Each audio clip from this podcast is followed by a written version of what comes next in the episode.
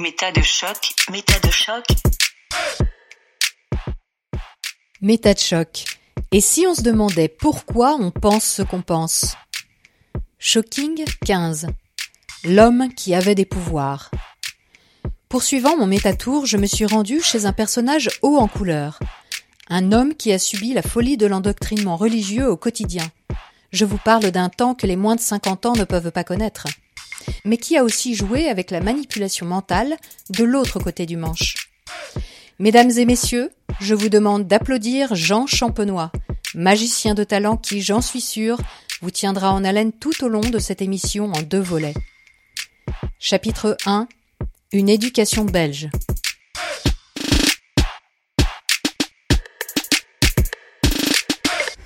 Bonjour Jean. Bonjour Elisabeth. Pour commencer, puisque vous avez une vie de 80 ans derrière vous. Plus, enfin. Plus? Oh oui. Beaucoup plus, 85, bien fait. Ah d'accord, Ah 85 ouais, ans. bien fait, je vais sur mes 86. C'est dingue. Alors comment elle a commencé cette vie? Racontez-nous, vous êtes né en quelle année? Je suis né en 1934. Vous êtes né dans une famille... euh, Nombreuse, nous étions cinq. Cinq, une famille nombreuse, parce qu'à mon époque, c'était pas à l'époque de maintenant, c'était une époque incroyable. À ce moment-là, euh, les femmes ne travaillaient absolument pas à l'extérieur et devaient avoir beaucoup d'enfants. C'était le rôle de la femme. Alors, les familles étaient très souvent nombreuses. D'ailleurs, ma mère était d'une famille de 12 enfants. mhm, mhm. Voyez-vous? Et j'ai quand même été très, très heureux, euh, incontestablement. Donc c'était une famille modeste, une famille de quelle... euh, Euh, mon père était commerçant. Il, il avait un commerce de radio, d'électricité. Et il savait bien nourrir sa famille. Je sais bien qu'il travaillait beaucoup, mais ça allait très bien. On n'a manqué de rien. mhm. Absolument rien, mais on était pendant la guerre, hein, étant né en 34. J'habitais Virton, donc au bout de la Gaume. Et en 38, on a évacué. Euh, mon père euh, pressentait ça. Et c'est le seul avoir une voiture avant 1940. Mhm. Il n'y a personne. Mhm. Évidemment, les routes n'étaient pas si belles hein, que maintenant. Ouais. Il avait fabriqué lui-même une remorque parce qu'il savait qu'il allait évacuer. Effectivement, je me rappelle très bien, c'était en 39, le frère de ma mère a dit, les Allemands sont là.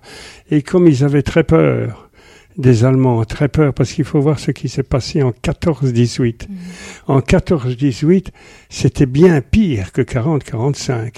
C'était pire dans les camps de concentration, d'accord, mais en 14-18, ils tuaient les civils.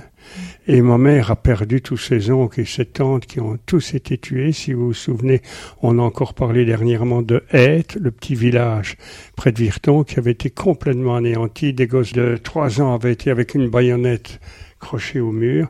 Ils avaient beaucoup, beaucoup souffert. D'ailleurs, on fait encore maintenant, alors que c'est de 14-18, on fait toujours des commémorations. Et alors, comme ils avaient très peur, mon père tout de suite est parti avec nous. On est filé et on a traversé toute la Belgique parce que Virton, c'était au bout de la Belgique pour arriver à, à La Panne, pour aller en Angleterre. Mon père Ah oui voulait, oui, en Angleterre. Et alors, j'avais six ans, mais je me rappelle très bien de tout ça. Mhm. Six ans, c'est important. C'est pas deux ans, donc je me Oui, rappelle oui, très bien. Là, à La Panne, des gens nous ont acceptés parce que c'était de l'évacuation. Comme ici, on a maintenant les gens qui viennent de Syrie, tout ça. Mais les gens acceptaient de prendre tous ceux qui évacuaient. Il y en avait plein, il y a des milliers, des milliers. Et alors, on était chez des gens à La Panne et mon père allait voir tous les jours pour avoir un bateau pour aller. Mhm. Il n'en a pas trouvé. Ah bon? Il n'a pas trouvé. On est resté cinq, six jours. Il allait tous les jours. Et un beau jour au matin, on s'est réveillé, les Allemands étaient là. Je vois encore mon père discuter avec ma mère. Il dit que les Allemands sont là. Hein, euh, on va retourner à Virton. Mhm. Et on est retourné à Virton. On a passé sous la peur des Allemands. hein. Et je me rappelle encore rentrer à Virton en 1939, 40. Euh, on rentre. Mon père était en commerce, il y avait plein de trucs.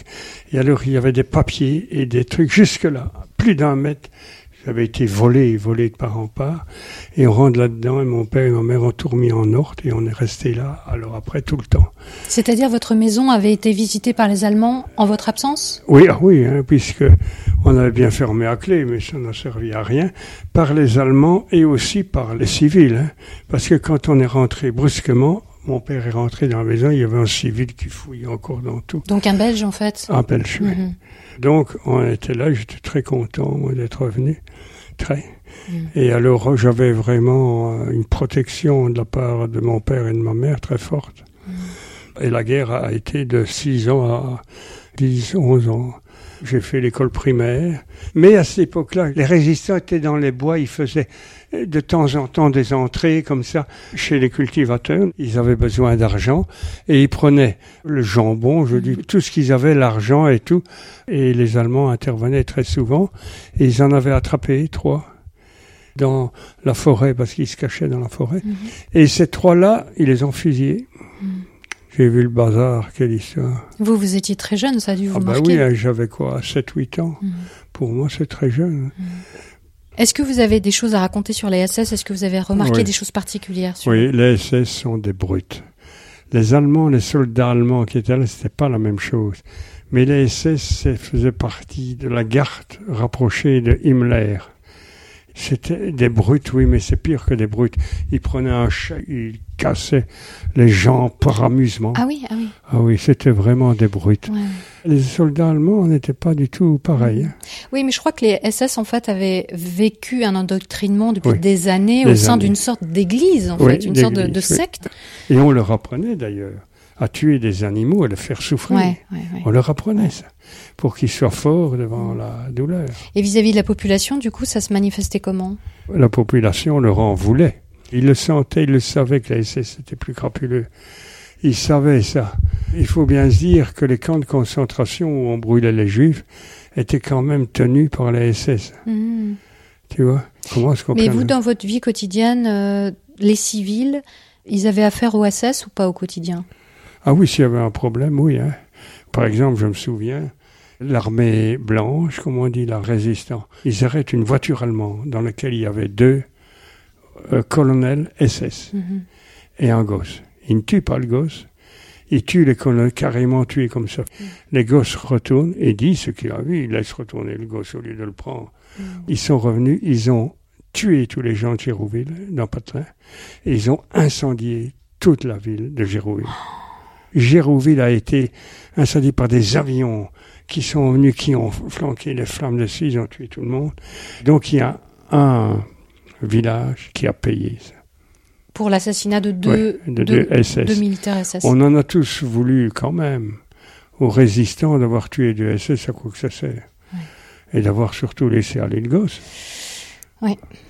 Parce qu'on en a eu chez nous des soldats allemands hein, qui réquisitionnaient les Dans maisons. votre maison?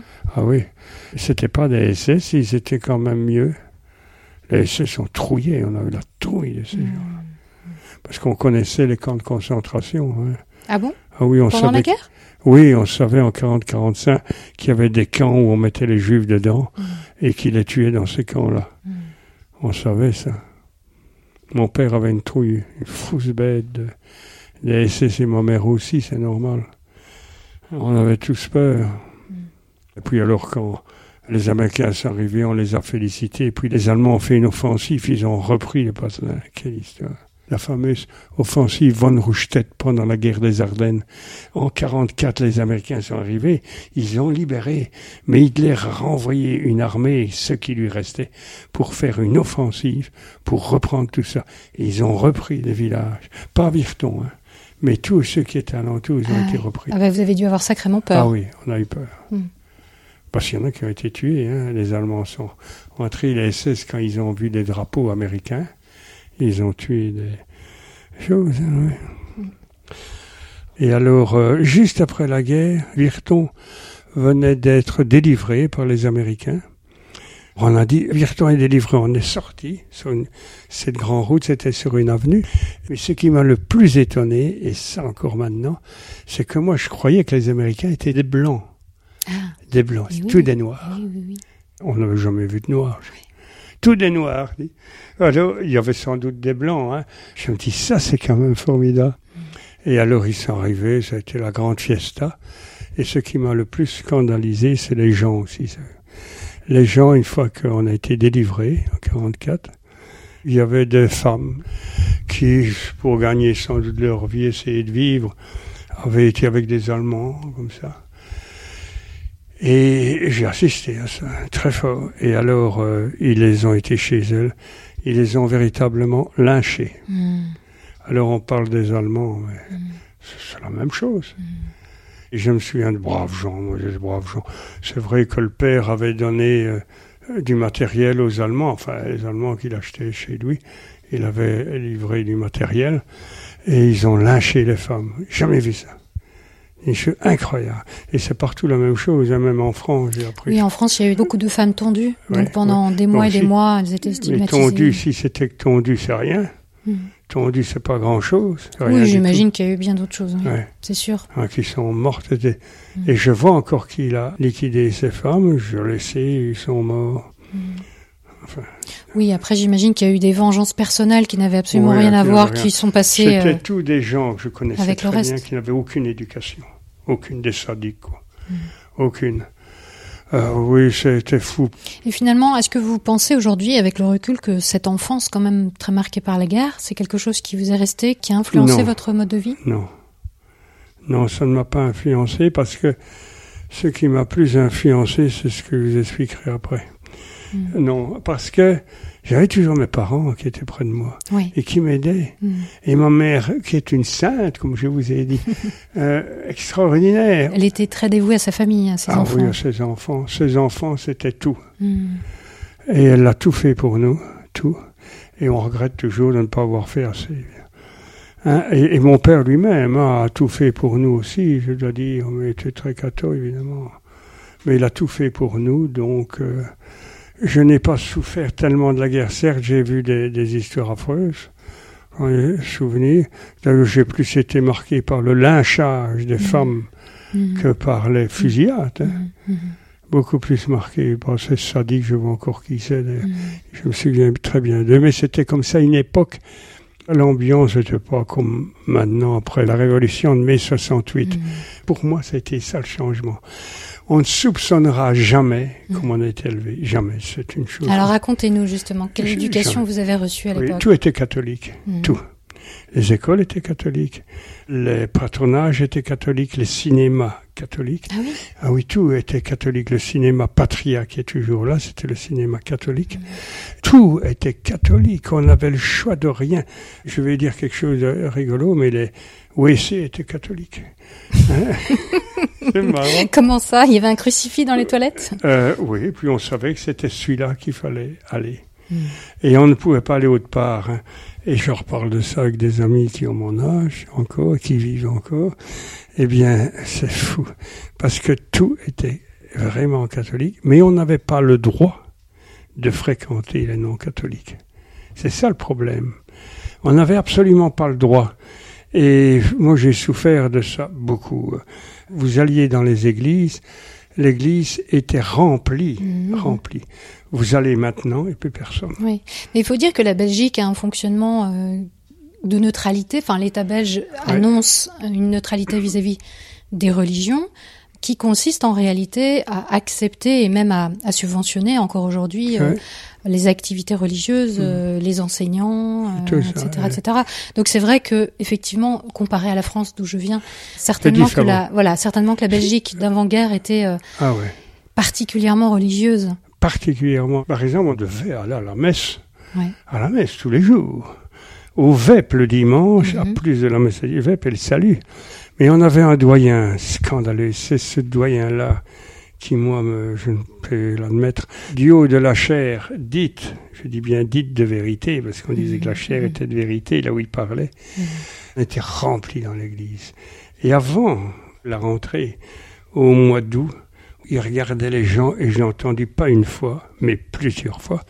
Si vous mettez vos enfants à l'Athénée, vous commettez un péché mortel. Vous allez en enfer toute l'éternité. Hmm. Qu'est-ce que vous voulez que ça donne? L'Athénée, c'était l'école publique, l'école de l'État. Il y en avait peu qui y allaient. Peu, mais il y en avait. Ça veut dire qu'il y avait une pression sociale dans Ah la oui. ville. Ah oui, pour vous ne habitiez pas aller euh, Mm. là-bas. Et vos parents étaient euh, croyants Ma, euh, ma- mère, c'était une brave femme, je dirais toujours. Pour employer un terme catholique, c'était une sainte. Et heureusement qu'on l'a eu. Hmm. Mon père pas, hein, ça je dis franchement non. J'étais dans le sectarisme au point de vue religieux effrayant. Enfin. Et alors. Très catholique, lui, justement. Oui, très catholique. Hein. Traditionnaliste. Ah oui, traditionnaliste à fond. Mm. Et ça m'a fait souffrir beaucoup. Mais tout le monde était comme ça. Les enfants n'avaient aucune, aucune liberté. Les parents, même à 18 ans, quand ils recevaient les lettres qu'on vous adressait, ils les prenaient, ils ouvraient la lettre à la vapeur. Ils ah, oui. ah oui. Il enlevait la lettre. S'il y avait un petit truc, si c'était une fille qui me demandait d'aller, parce que j'en ai eu, évidemment, il jetait la lettre et quand il n'y avait rien de compromettant, il la refermait à la colle et il nous la donnait trois jours après. Comment vous en êtes aperçu de ça? Oh, Je le voyais. Je le voyais tellement. moi, j'étais un garçon très fort chez moi. Les autres curés étaient toujours. Euh, oui, étaient curés. Moi. Vous aviez un frère curé Oui, oui. Hmm. La catastrophe. Et il a été en paroisse et tout ça. Hmm. Mon deuxième frère, lui, il était sportif, il allait l'autre part. Ma sœur hmm, était la troisième. Alors moi, j'étais quatrième et l'autre cinquième, mais qui n'a rien vu de tout ça parce qu'il arrivait après. Et j'avais mis un peu les choses un petit peu au point. Vous l'avez un peu protégé de, ah de cette situation Absolument. De, ce mode d'éducation Il y a encore des femmes de mon âge qui m'en ont parlé, qui avaient des frères curés et qui faisaient exactement comme dans toutes les familles de curés. Ils allaient dans leur chambre et ils leur prenaient tout. Alors on cherchait après, on ne savait pas où, ils ne disaient pas que c'était lui, ils les jetaient. Parce que ils jetaient tout ce qui n'était pas en accord avec ce que l'Église demandait. Mais pas grand-chose. Ils faisaient la censure dans la maison, quoi. Oui. Par exemple, quoi Un canif, vous avez déjà vu les canifs euh, suisses rouges? Rien du tout. Ben, ça, ils prenaient parce que je pouvais me couper, etc. Ah.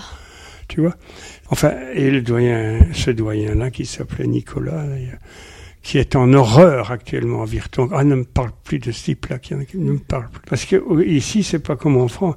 Il y avait le Parti libéral, mhm. le PSC, ça veut dire le Parti chrétien, oui. et le Parti socialiste. Et c'est toujours ce même doyen, avant les élections, il nous regardait, si vous ne votez pas PSC, vous allez en enfer toute ah, l'éternité. Incroyable. Hein incroyable. Hmm. Donc finalement, vous avez vécu dans un environnement extrêmement croyant, chrétien. Chrétien. Euh, Ça pouvait être bon, c'est vous, j'ai connu des bons chrétiens au scout, ils étaient chrétiens aussi, mais c'était valable. Hmm. C'est parce qu'il y en avait quelques-uns scandaleux, hmm. mais d'un scandale inimaginable. Je me rappelle, j'avais été avec mon frère, par exemple. Hein curé, euh, séminariste, j'avais été chez ce doyen-là. Oui. débile. Hein? J'avais 15 ans, 16 ans, lui était jeune prêtre, et je me rappelle, j'ai très bien entendu, ce prêtre-là euh, disait, voilà, vous avez chez les gens, vous voyez quelque chose qui n'est pas religieux, un livre par exemple, vous pouvez le voler. Vous pouvez le voler. Et alors, si on vous demande si c'est vous, vous mentez. Et tout est bon, tout est bon. Tout est bon. Et ensuite, vous détruisez pour ne pas les rendre. Il a fait ça avec nous. Hmm. Catastrophe. Il a fait ça avec nous. Et vous disiez que ça vous avait complètement limité, en fait. Ah oui, ça m'a limité.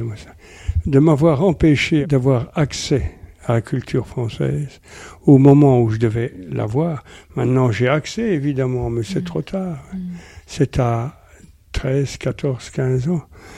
J'ai été limité. Oui ça a contribué à un conditionnement vraiment de ah votre part. Vous aviez qu'une seule voie ah, qui était proposée, qui était Une voie sectaire. C'est fou, mais dans l'histoire des Ardennes et de la Gaume, on voit dans l'histoire qu'il y avait beaucoup de gens comme ça. Beaucoup, beaucoup de curés qui étaient comme ça. Vous devriez lire le bouc de Neuchâteau. C'est un livre assez important. C'est effrayant à ce quoi ils en arrivent, le sectarisme religieux de l'époque. Mm. C'est effrayant. Mm. Alors, on, m'a déjà dit un copain qui ta mère n'intervenait pas, mais si je dis ma mère, elle a fait tout ce qu'elle pouvait et même plus que ce qu'elle pouvait. Mais c'est pas évident.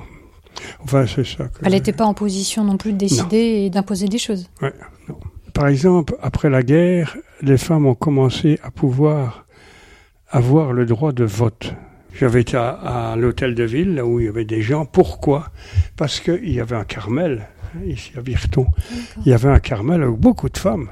Maintenant, au Carmel, depuis des années, il n'y a plus de femmes, plus rien du tout. Hein.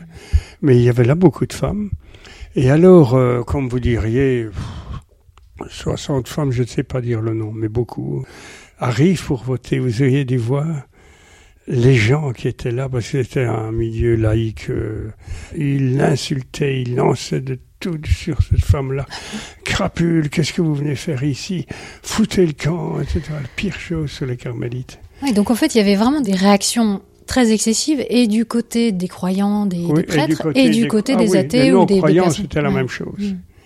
Mais euh, j'ai toujours cru que les non-croyants ont réagi comme ça tellement qu'on les a embêtés, quoi. Mhm. C'est tout, comme tout était sectaire, Oui. c'est normal qu'ils Il y a réagissent. une oppression psychique comme ça, Ouais. permanente. Ouais. Oui, Elisabeth. Et alors après la guerre, il Alors- est arrivé quelque chose d'extraordinaire dans votre famille, Oui, oui, après la guerre. puisque vos parents étaient donc croyants. Oui, ma mère était croyante parce que, euh, comme tout le monde, toutes les femmes étaient croyantes et les hommes aussi, il n'y a pas le choix. J'avais 13 ans, je me souviens, j'étais en deuxième latine, j'avais fait mes latin grec. J'étais en deuxième latine et j'entends qu'on disait qu'il y avait des apparitions de la Vierge à, à Kehl, au Grand-Duché de Luxembourg. Alors je reviens près de mon père, tu sais qu'il y a des apparitions, on n'irait pas voir, il faut être cinglé de dire ça à mon père. Mais enfin. Alors mon père dit oui, et on y a été, mais c'était tout ça, tout le drame qu'il y a eu dans ma vie, c'était un drame énorme. On y a été à Kehl. Et alors euh, là, euh, il y a l'apparition des milliers de personnes, j'ai jamais vu un monde comme ça. Et on était derrière, et moi je suis passé outre, mon père me suivait, je voulais voir ce qu'il y avait devant. Et puis en passant outre, je suis arrivé près des voyants. Et puis à un moment donné, le Elles étaient comment les voyantes? Comme ça, les mains bien jointes, et regardant vers le ciel, Oui. vers un endroit précis, comme si elles voyaient donc la Vierge, très fort. C'était quoi deux, deux enfants? Deux enfants, une fille et un garçon. La fille que j'ai revue il n'y a pas encore si longtemps que ça. Après la voyance, la fille dit à sa mère, sa mère est à côté, comment va-t-on retourner Ah, la voiture est repartie. Et malheureusement, c'est moi la faute, je dis, si vous voulez, on va vous ramener. Ah oui, d'accord. Alors j'ai ramené la voyance. Chez elle, ils habitaient à Esch. Ce fut ce qui fut fatal. Pourquoi? Parce que cette fille-là est retombée en, en voyance, comme ça. Et puis après la, la voyance, elle a dit que la Vierge lui avait dit de continuer. C'est Monsieur Champenois à Virton de continuer ses apparitions. Mon père très content. Oui, donc elle, elle était luxembourgeoise, c'est ça? Ah oui, elle- et elle est toujours Et luxembourgeoise. donc, elle a décidé, enfin, en tout cas, elle a eu un message de la Vierge oui, disant qu'il fallait venir chez vous Ouais, pour poursuivre donc en Ouais. Belgique exactement. les apparitions. Alors elle est venue chez nous. Inutile de vous dire que ça a été un bazar. D'abord, euh, elle voyait régulièrement, à la plus grande joie de mon père et à la plus grande tristesse de ma mère. Ah bon? Ah oui, ma mère était très triste, je n'ai pas réalisé. Pourquoi ma mère, ce qu'elle voulait, la tranquillité. Mm. Elle voulait être bien avec les enfants, mais elle ne voulait pas euh, cette fille qui vient de mettre la pagaille. Enfin, elle n'y était pour rien, la fille était brave. Mais le- Puis trois, quatre jours, même pas, je ne sais pas dire combien de jours après, est arrivé au magasin un grand garçon, fin d'humanité, euh, 19 ans, luxembourgeois, qui est venu dire que la Vierge lui était apparue et euh, lui avait dit de venir chez Monsieur Champenois. Lui aussi. Continuer. Oui, aussi. Bah dis donc, vous êtes une famille euh, qui attire les apparitions. Absolument. C'est tout à fait étrange, cette histoire-là. C'est une histoire de dingue. Je- si vous voulez, je peux vous envoyer chez la fille hein, qui est venue chez nous. Vous pouvez, vous iriez. Elle vous recevra, mais son mot sera différent du mien. quoi. Bien sûr. L'homme est mort, hein, le grand est mort. Mais elle vit toujours, une famille très gentille. C'est pour ça que j'aimais bien d'aller chez eux, parce que c'était une, famille très gentille, mais la fille, vous voyez, une vierge, comme la vierge de Lourdes, avec une robe, euh, belle robe. Mais pourquoi ça a marqué ma vie? D'abord, ça a duré trop longtemps chez nous, euh, longtemps. Combien de temps? Je dirais au moins six mois, certainement. Donc pendant six mois, elle habitait chez vous Ouais. Et le elle, jeune elle homme aussi retournait après les vacances, elle retournait puis elle revenait. Enfin. Et alors elle voyait, elle donnait des messages habituels. Je suis la Vierge Immaculée, euh, toutes des, des conneries comme ça. ça sera peut-être dedans. Hein, des- Je ne couperai pas. Quand elle voyait dans le jardin, il faisait toujours bon. Mais c'est l'homme, le grand garçon, 19 ans, j'estime, qui avait des histoires de dingue. Et ça, ça m'a frappé. Ça m'a tourmenté. Et ça m'a poussé à aller voir un peu dans les spiritismes, des histoires comme ça. C'est comme ça que j'ai commencé comme ça. Alors, juste par rapport à la, à la fille qui avait des visions, elle avait à peu près votre âge, c'est ça? Exactement. Elle avait mon 13 ans. Mon âge. Comment ça se manifestait? Déjà, est-ce qu'il y avait des gens qui venaient voir ces apparitions chez vous? Ah non, Vous aviez Très une peu. Non? Ma mère ne voulait pas. D'accord. Elle ne voulait pas, mais on en avait quand même. On avait un curé qui venait, deux curés. Si vous voulez, on était donc euh, à regarder les apparitions 6-7, plus quatre personnes ou cinq personnes. Mais parce qu'elle avertissait qu'elle allait avoir une vision? Non, elle ne l'avertissait pas, mais elle jouait avec nous, elle jouait, puis elle disait, oh, je sens quelque chose. Elle disait oui, elle avertissait, mais tout de suite, elle n'avertissait pas qu'elle en aurait demain. Ouais. Elle, elle avertissait où je vais avoir quelque chose, je vais avoir une apparition, Mm. où je sens ça. Et puis, cinq minutes après, elle, elle devait aller au jardin où elle voyait chez nous, dans l'arbre qui était là. Mm. Elle voyait des visions. Elle se mettait à genoux, elle Oui, pleurait, euh, Elle qu'est-ce était qui se là, passait? elle disait que ça allait venir, et puis elle arrivait au jardin, tombait à genoux, elle était comme ça. Mais vraiment, on aurait dit qu'elle voyait quelque chose. hein, ça, c'est clair. Elle était comme ça.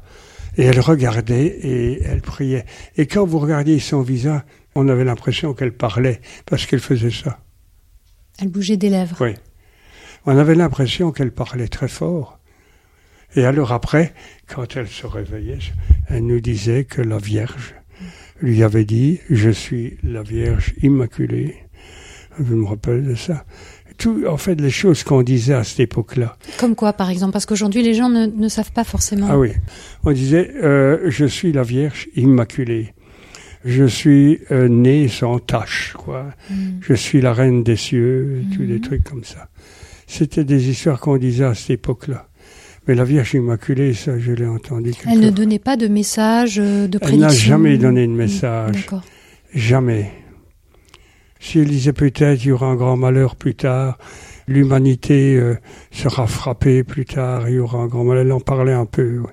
C'est très intéressant parce que il y a que 15 lieux d'apparition mariale qui sont reconnus par le Vatican. Oui. Et donc il y en a peu, mais ce qui est très intéressant, c'est que il y a des périodes historiques, il y a des périodes de, des vagues Ouais. d'apparitions mariales. Et alors, la plupart des apparitions mariales, entre le 17e et le 19e, elles ont surtout eu lieu en France et notamment à Lourdes, donc euh, ça. voilà. Mais après, au début du XXe siècle, il y a eu Fatima donc au Portugal Ouais. en 1917, et ensuite il y a eu deux apparitions en Belgique. Bourrin Voilà, et Banneux. exactement. Donc en 32 et en 33. Bourrin et Banneux. Et j'ai été souvent à Bourrin avec mon père qui était porté à ça.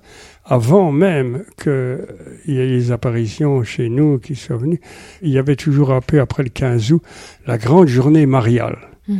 Je vous assure, c'était pendant la guerre. hein. J'y allais avec mon père. Il y avait un monde extraordinaire. Un monde bête, mais c'est fou. Il fallait voir, on était l'un sur l'autre, mais dans les rues, hein, jusque très loin. On ne savait pas parquer, d'ailleurs nous on parquait je ne sais où. Il y avait un monde fantastique. C'est là que j'ai vu aussi des, des gens complètement cinglés. Vous aviez euh, surtout des femmes et des hommes aussi, qui, de très loin, elles marchaient sur leurs genoux pour arriver à l'endroit des visions, En procession euh, en procession. et en pénitence. Oui. Mhm. Mais je sais que les gens étaient en sang, Ouais. en sang. Bah oui. Ben, c'est ce qu'il faut, il faut payer Ouais. ses péchés. Ouais. Mhm. Et petit, hein, là j'étais quand même petit, là oui c'était pendant la guerre. Petit, tu vois, je réalisais déjà mais que les gens étaient cinglés. Non, mais c'est vrai, il faut être cinglé, se mutiler comme ça. Et ça se fait toujours. Ça se fait toujours. Oui. Ça se fait toujours, mais il y a peu de monde. hein. Oui, il y a peu de monde, mais Ouais. ce genre de procession à genoux se fait toujours, par exemple, au pèlerinage de Chartres, tous les ans, en France. Ah oui, ça se Il y a des gens qui Ah font oui, ça. ouais. Alors, Ouais. est-ce qu'ils le font jusqu'à avoir les, les genoux en sang? Je ne sais pas, mais en tout cas, ils Ah, le moi, font. ah oui, sans doute. Mhm. Vous ne savez pas marcher sur le sol nu, sans être en sang. Et moi, je les voyais en sang, mais je dis, ils sont cinglés. Mhm. Il y a quelque chose qui ne va pas. Et ils arrivaient en sang, malheureux. Enfin, je comprenais pas, je comprenais pas.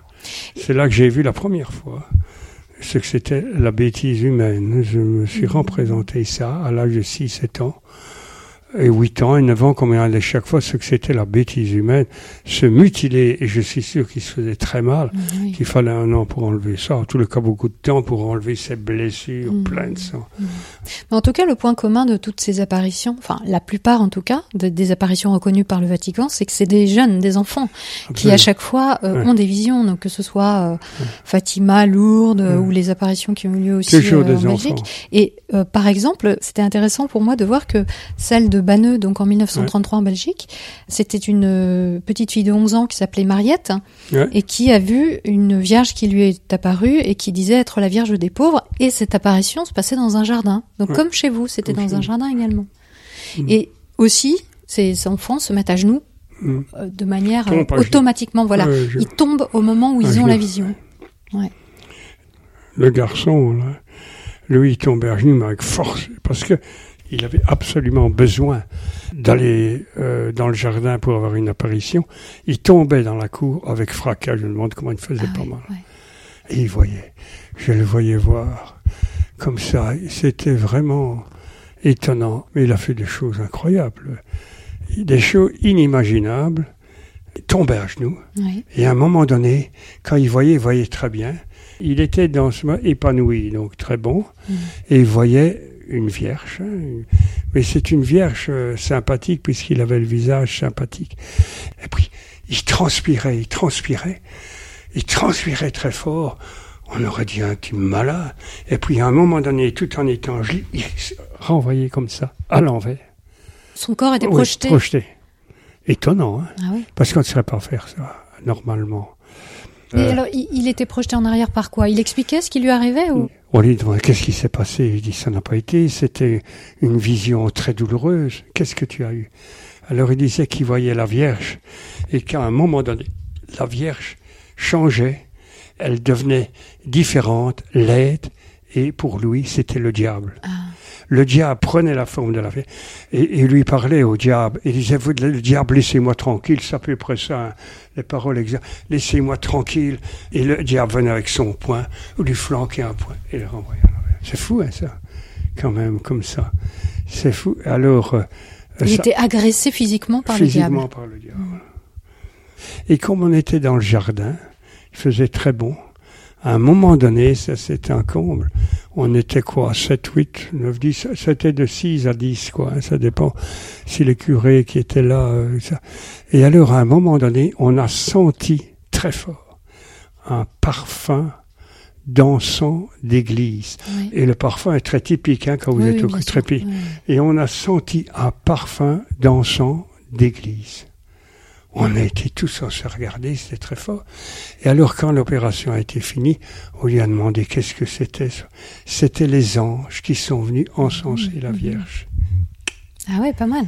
Pas mal, hein Ouais. Il a fait des trucs. Ça a changé ma vie d'une certaine façon. Mhm. C'est de là qu'est parti tout mon esprit sceptique. D'accord. Tout de là. Je vais vous dire quoi Un enfant de 13 ans pénètre partout. Il va partout. Ah oui. Et j'ai vu, parce qu'il logeait chez nous, il a logé longtemps, lui. Il a logé des mois et des mois, je ne sais pas dire combien. Il était sacristain, figurez-vous. Il était sacristain, ce garçon. Et j'allais à la messe, puisqu'on y allait tout le temps. Et après la messe, il était resté tout seul, on était parti. Et moi, j'entre dans la sacristie, mais il ne me voit pas. Et je regarde qu'est-ce qu'il fait? Il prend de l'encens. Les petits sachets, il les mettait entre les doigts. Et il faisait ça, comme ça. J'ai bien regardé. C'est ça qu'il faisait là-bas. On ne voyait rien. Voilà. Il était comme ça. Il faisait ça. Ah oui, parce qu'il avait les mains jointes en Oui, prière jointes. pendant sa vision. Et en fait, il, il frottait ses mains et ça faisait une odeur d'encens. Sans que personne ne voit Le d'où ça voit venait. quoi que ce soit. Ce n'était que ça. Mhm. Oui, c'est hyper simple, mais très Et efficace. Très efficace. Pour quelqu'un qui est croyant, pour quelqu'un qui veut croire à cette apparition. efficace. Alors là, ma vie a basculé. Enfin, basculé. Mais disons que je n'y croyais plus à rien. tu sais. Parce que vous, sur le moment, vous y Bon, croyez. je enfin, croyais parce que la famille croyait, je suivais. Je me dis, elle voit quelque chose. Je ne sais pas, je pensais pas que c'était la Vierge. bah, surtout si elle avait ce visage d'extase, Ah oui, ça doit être impressionnant. C'est ça. Je disais, elle voit sans doute quelque chose. Mais déjà petit, hein, moi j'ai toujours été un peu scientifique. Mais là, j'ai vu ça, Hmm. tu sais, j'ai tout de suite compris. hein. Ouais, ouais, ouais. Et tout de suite, hein. Alors moi, vous savez, j'ai rencontré au début des années 2000 le père René Laurentin, qui est un, un prêtre Oui. euh, euh, qui est un très grand spécialiste des apparitions mariales dans le monde. Ouais. C'est d'ailleurs une discipline qui s'appelle la mariologie. Ouais, ouais. Et ce monsieur, j'avais été le voir parce qu'à l'époque, j'avais euh, en projet de faire un film documentaire sur les miracles. Et d'ailleurs, c'est un expert euh, au Concile du Vatican. Oui, enfin, il est vraiment, connais. euh, voilà. Je le connais, Laurentin. Alors c'était assez amusant de rencontrer ce monsieur dans son vieux bureau, tout vieillot, encombré de dossiers, dont certains étaient limite top secret, enfin, puisque chaque dossier c'était sur des apparitions que lui Mm. avait pour travail de juger si Mm. c'était des vraies apparitions ou pas. Mm. Et comme on l'a vu, il y a quand même très peu d'apparitions qui ont été reconnues par le Vatican dans tout le monde. Très peu. Et alors lui, il analysait à partir de documents, donc euh, il essayait de trouver des points communs entre les différentes apparitions, celles qui lui paraissaient valables parce que les documents paraissaient authentiques, euh, parce que les témoignages ressemblaient à d'autres témoignages qui avaient été euh, validés, et puis il avait aussi tout un arsenal bien sûr d'interprétations théologiques. Mm. Et à l'époque, il m'avait parlé d'un lieu d'apparition qui est beaucoup plus récent, celui-là, qui s'appelle Medjugorje, Ouais, je qui est, qui en Bosnie-Herzégovine. Et lui, il était plutôt favorable, plutôt je bienveillant vis-à-vis des, des apparitions de Medjugorje qui sont très controversées parce qu'il y a, il y a tout un micmac politique autour Ouais, de ces trucs. Un micmac choses. Oui, parce qu'il y a les, il y a les évêques du coin qui veulent, certains, les franciscains, Et je puis crois, veulent alors, il y a aussi le fait que il y a des photos où on voyait les trois voyants étant tous la tête, en suivant exactement Oui. la Vierge qui disparaissait, et ils suivaient la ligne de la Vierge très clairement, oui, donc ils suivaient, ils avaient tous le même mouvement au simultané. mouvement.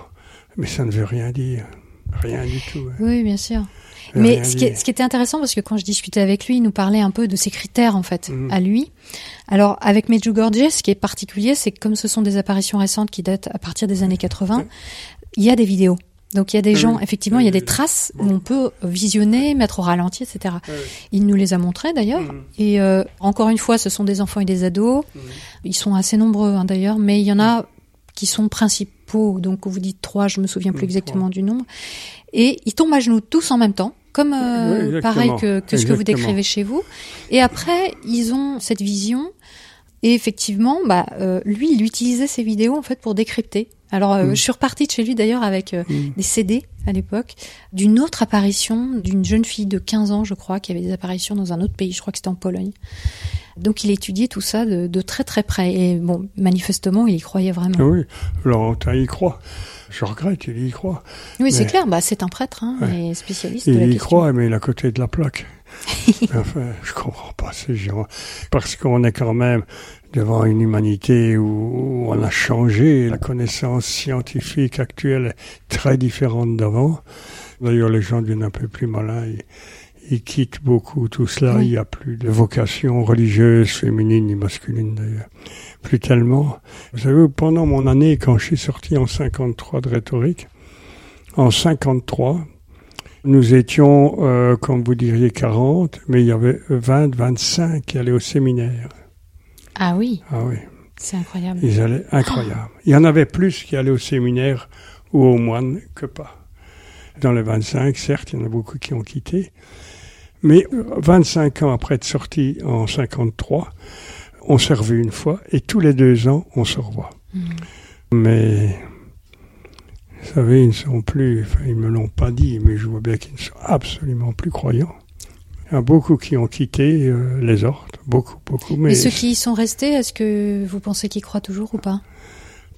À mon avis, la moitié ne croit plus. Hmm.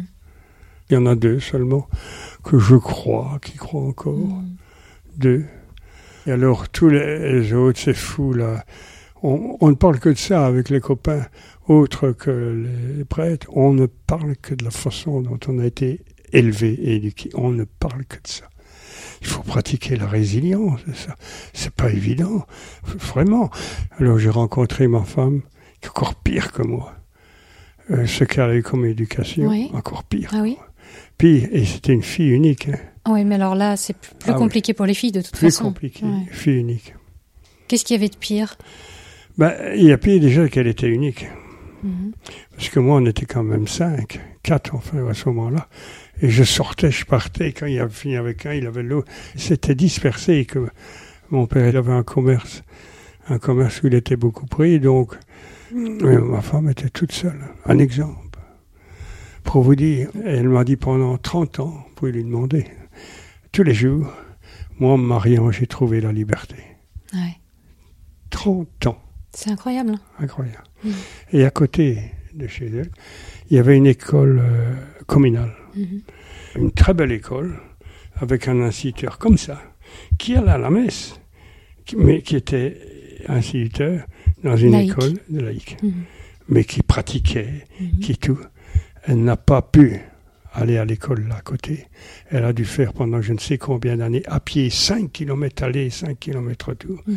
pour revenir, pour aller à l'école chez les béguines, chez les religieuses. Mhm. Je dis toujours aux jeunes, vous ne saurez jamais comment on a été élevé. Jamais. Mais, euh, heureusement que vous pouvez nous en raconter un peu. oui, c'est ça, toujours le sectarisme, ne pas pouvoir parler avec un type qui était soi-disant laïque. On ne Ouais, pouvait pas lui parler. Mais surtout, ce que j'ai souffert, c'est surtout qu'on m'a volé tous mes bouquins, qu'on m'a volé mes lettres, parce que je ne parviens pas à. Parce Oui, c'est je- vraiment euh, un viol de l'intimité euh, Ah oui. et puis parce- empêcher à la Ah personne oui. de se développer J'ai été intellectuellement. marqué de ça. hein. Ouais. Et mon autre frère, le deuxième, était bien pire que moi. Moi, c'est encore été, j'ai encore été un privilégié parce que je pouvais sortir, aller au scout et surtout faire mes spectacles de magie. Mon père ne m'empêchait pas, ce qui est unique. Vous avez commencé à quel âge ça? J'ai commencé au Louveteau, À faire de la magie. la magie. Euh, mon premier spectacle, mais dix minutes, hein, pas long, a été au Louveteau. J'avais là trouvé la façon de faire disparaître une pièce de monnaie. Et mes petits copains ne le voyaient pas. Et ce tour-là m'a vraiment lancé dans la magie. Alors mon père, qui ne me détestait pas, qui nous aimait bien quand même, mais borné quoi, hein, mais il nous aimait bien. Mm. Pour me faire plaisir, m'a acheté en primaire, parce que ça existait déjà à mon époque, donc pendant la guerre, un jeu de magie. Et dans ce jeu-là, il y avait les fameuses boules Excelsior, vous ne connaissez sans doute pas, les boules rouges. Et c'est grâce au jeu que j'ai pu faire un petit spectacle. Donc c'est avec cette boîte de magie que vous avez commencé à prendre des tours. Oui, apprendre le tout. Mm. Et cette histoire de pièce de monnaie, c'est vous qui l'avez inventée? Non, Vous l'aviez vue? Je l'ai vu, je l'ai lu. Il y avait des, aussi des revues, hein, des revues comme il y a maintenant. Euh, C'était la revue d'Averbo, je crois, quelque chose comme ça. Et dans cette revue-là, j'avais vu ça, à 8 ans. C'est pas mal, et je ne sais pas pourquoi. J'ai essayé de le faire. Mais ça, la magie m'a donné incontestablement beaucoup de bonheur. Au Louveteau, vous faisiez des spectacles Le Au spectacle. collège, j'imagine, vous deviez aussi Oui, bien vous amuser. Énormément. Ça m'a donné beaucoup de jeux, c'est parce que j'étais le, le caïd, si vous voulez. bah oui. Et on m'appréciait à cause de ça. Encore Ah oui, maintenant, j'imagine. on m'apprécie. Et comme je le disais, je, je suis certainement en Belgique, non pas parce que je suis le plus malin, mais c'est parce que je suis le plus vieux, quoi. Celui qui a fait le plus de spectacles. Ouais. Je fais beaucoup de spectacles. J'ai à un moment Ça vous a jamais quitté? Jamais. J'ai fait de 18 ans, 18, à il y a 5 ans, juste avant 80, j'ai fait un spectacle toute la semaine, toute la semaine, Ah oui, toute la semaine. Et j'ai été depuis 1967 à tous les congrès magiques d'Europe. Donc j'ai été au congrès international, au congrès français, je faisais deux ou trois congrès par an. Mais alors du coup, à partir d'un certain moment, j'imagine vous avez pris des cours. Vous avez- comment vous avez fait pour progresser en magie à l'époque, Bah, au début? Je connaissais un marchand de trucs à Bruxelles et j'ai été chez eux. J'ai acheté des trucs là sans aucune connaissance. Je leur demandais de m'expliquer ça. C'était des magasins de magie ou Oui, de magie, Ouais. oui. Et j'avais été aussi en voir un autre. Et puis par ça, j'ai pu aller dans un cercle Mhm. de magie. Et puis une fois qu'on est dedans, on apprend beaucoup de tout. Et puis dans les congrès, vous apprenez tout. Mhm. Dans les congrès magiques, c'est vraiment féerique. C'est extraordinaire, les galas fantastiques de magie. Et maintenant, il y a réellement aucun tour qui m'échappe, savez-vous. Ah oui, vous les connaissez Ah, tous. tous. Que ce Mais ça évolue, il y a des nouveaux tours aussi, non? C'est vrai qu'il y a des nouveaux tours, mais je le sais, je le suis. Je, par Internet, je reçois, je commente encore des tours. Maintenant que je sais qu'ils ne me serviront pas. Ouais.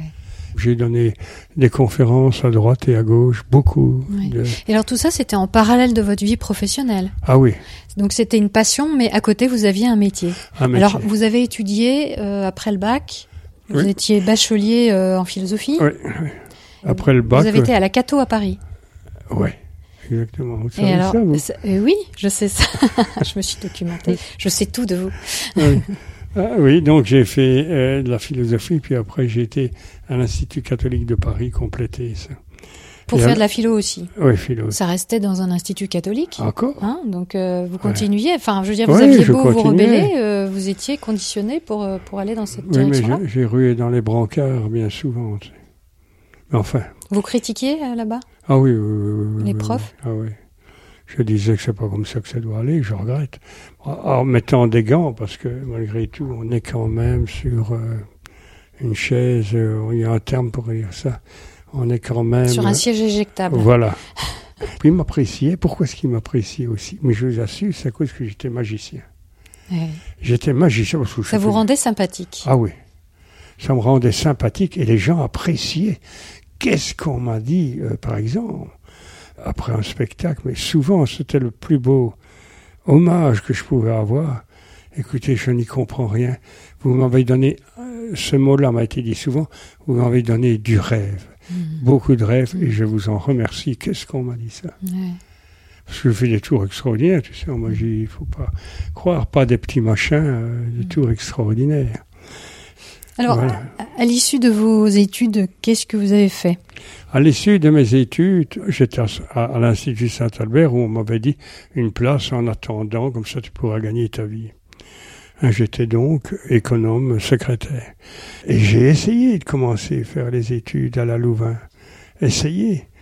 Mais faire deux choses en même temps, ne pas assister aux cours, ça ne va pas. Ah, oui. Ça ne va pas. Et alors, C'était quoi les études que vous aviez choisies? je voulais faire la licence en sciences physiques. D'accord. J'ai mal manœuvré. Mon père les aurait peut-être bien payés, hein, mais je ne sais pas, je râlais un petit peu. Et alors j'ai dit, je vais payer mes études moi-même. J'aurais dû dire au père, tu dois me payer les études, tu dois le faire, et il me l'aurait fait, je. Mais je sais pas, il y avait beaucoup de choses qui me mettaient, c'est moi qui ai mal manœuvré, Vous étiez un peu rebellé contre votre père, vous ne vouliez pas dépendre de lui. par exemple. Et j'ai regretté toute ma vie, toute ma vie, hein, ça j'ai regretté.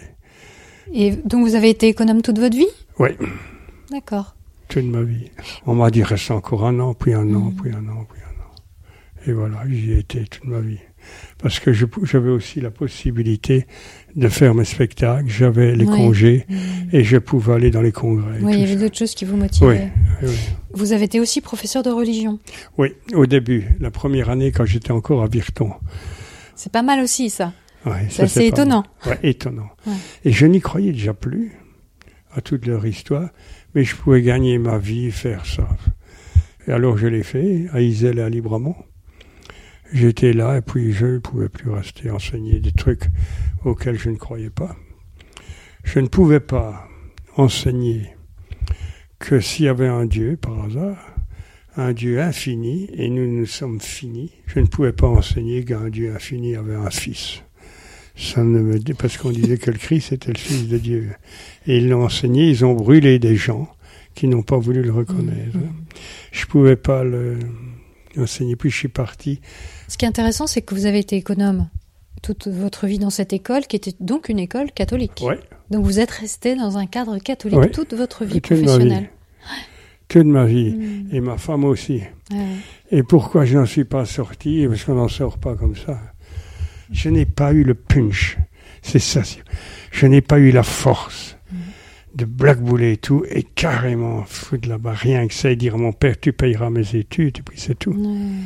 Je pas eu ça. Ouais. Mais on peut le comprendre, hein, vu le- le- l'histoire personnelle, familiale, l'éducation, c'est ça a son poids, ça a son importance. Je n'ai pas eu le punch. C'est fini, c'est fini et puis c'est tout. Quoi. C'est quelque chose qui vous perturbe encore aujourd'hui. Oui, mais heureusement j'ai eu la magie, tu sais. Ouais, j'imagine. Heureusement. Ouais. Parce que la magie m'a donné beaucoup, beaucoup de satisfaction. Je me rappelle, il y a à 35, 40 ans, je n'ai plus été à la messe. Mhm. On m'a dit, parce que ne vas pas à la messe, c'est pourquoi tu vas plus, etc. Euh, je ne voulais plus, déjà quand j'ai eu mon fils, qui a 54 ans, je n'ai pas voulu, quand il était petit, faire sa communion. Je ne voulais plus, je communiais déjà. Le Quel scandale. Quel bas, tu vois, on n'est pas libre, on le croit. J'aurais pu certainement casser tout le bazar, c'est-à-dire rompre avec la famille, rompre avec les amis, rompre avec ceci, aller à l'école de l'État où ils m'auraient sans doute pris. Mais c'est pas des vies. Hein. Mm. On n'est pas libre. C'est maintenant bien, beaucoup mieux maintenant. Parce que maintenant, je vois bien les profs, ils vont pas à la messe, c'est fini. Mais à mon époque, quand je suis entré, il fallait y aller. Mm. La liberté à mon époque, alors qui disait qu'on était libre, ça c'est le con. Mm. Ce n'était qu'une illusion du langage. En fait, j'ai même fait la communion. J'ai fait la communion, mais j'ai pas fait la fête. J'ai voulu inviter personne. Pour votre fils Oui. Mm. Quelle histoire. Quelle affaire Oui, il y avait une pression sociale immense, quoi. immense. Et j'étais un homme. Les femmes, ma femme ne pouvait pas en sortir. Ah bah j'imagine, Elle n'a jamais pu en sortir. j'imagine. Jamais. Elle ne veut plus parler de ça elle-même. J'en parle encore avec les copains. On rigole quand je prends un verre de vin. Euh, Corpus Christi. on, on Le blasphème Oui, ultime.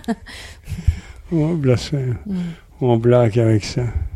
Mais alors, vous avez toujours dans cette veine finalement religieuse, vous avez aussi beaucoup joué avec les esprits, vous, hein, dans Oui. votre histoire personnelle. Oui, bon, et Et ça, aussi assez tôt. Donc racontez-nous ça. parce que j'avais vu avec les apparitions de la Vierge, pour moi, ça a été une révélation de voir ce type qui faisait croire que les anges encensaient l'Église, et c'était lui. Et puis il y avait le spirit, et je dis, je vais faire quelque chose, je vais faire comme eux. Et c'est vraiment pour ça que je l'ai fait, hein, pour voir jusqu'où allait la crédulité humaine. Et à 18 ans, j'ai commencé. Donc ça veut dire que dans votre entourage, il y avait le spiritisme était quelque chose qui se faisait pas mal. Oui, chez des amis, oui. Chez des amis, vous Oui. aviez entendu parler de ça. Oui, oui, oui. Très concrètement, je l'ai découvert parce qu'à 18 ans déjà, euh, je lisais des livres quand même de magie. hein.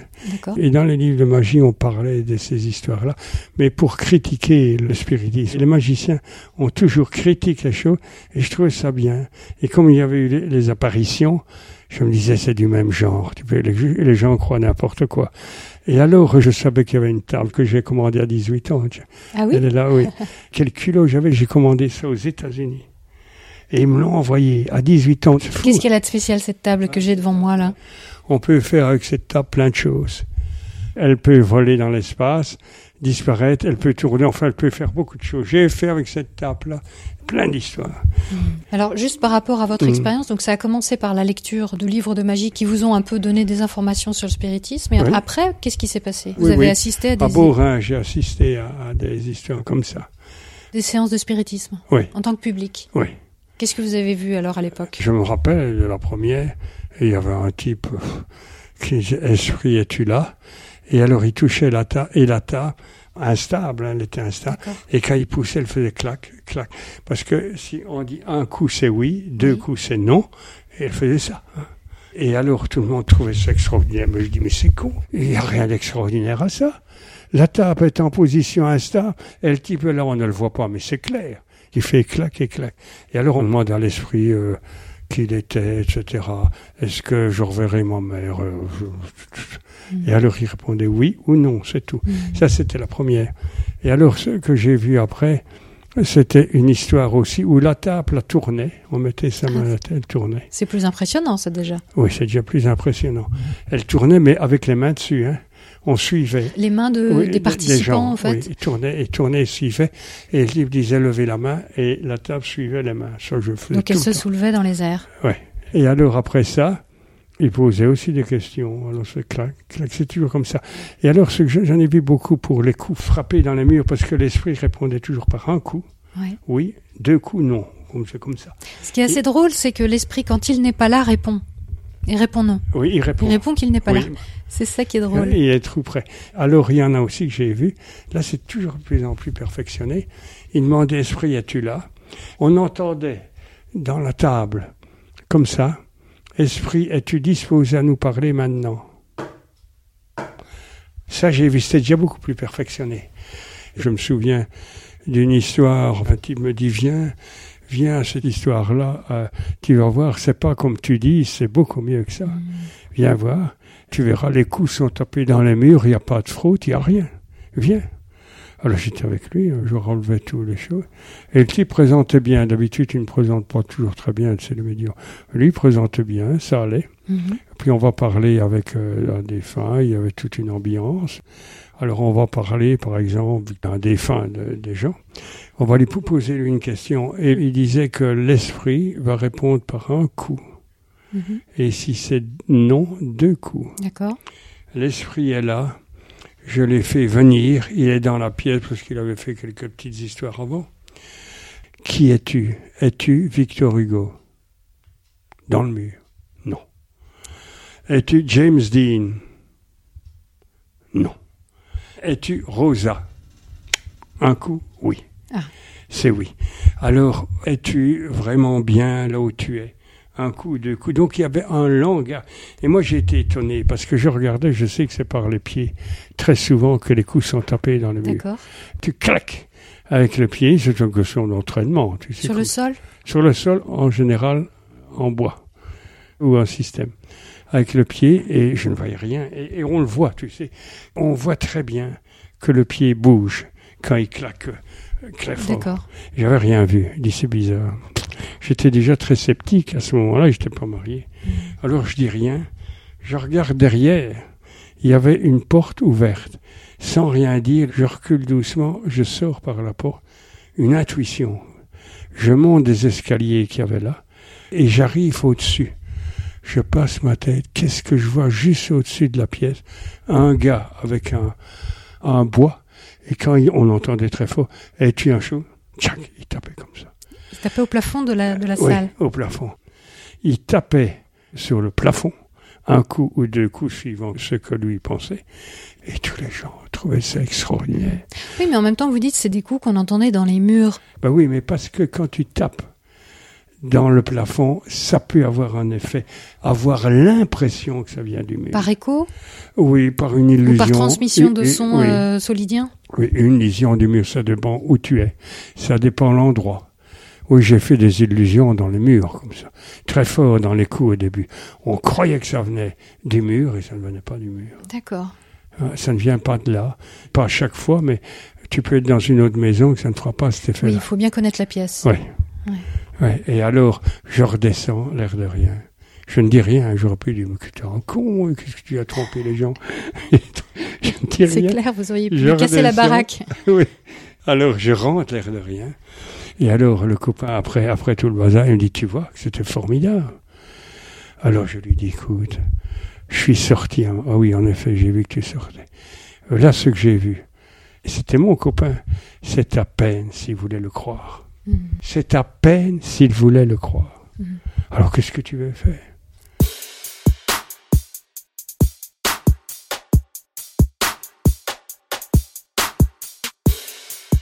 Pour approfondir les sujets qui viennent d'être évoqués, je mets à votre disposition des ressources sur le site métadechoc.fr.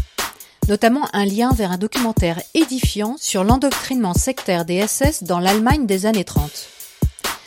Vous êtes de plus en plus nombreux à avoir fait un don pour que cette émission humble et superbe vive. Merci beaucoup. Et à vous qui souhaitez aussi apporter votre pierre à l'édifice, vous pouvez suivre le lien vers Tipeee dans la description.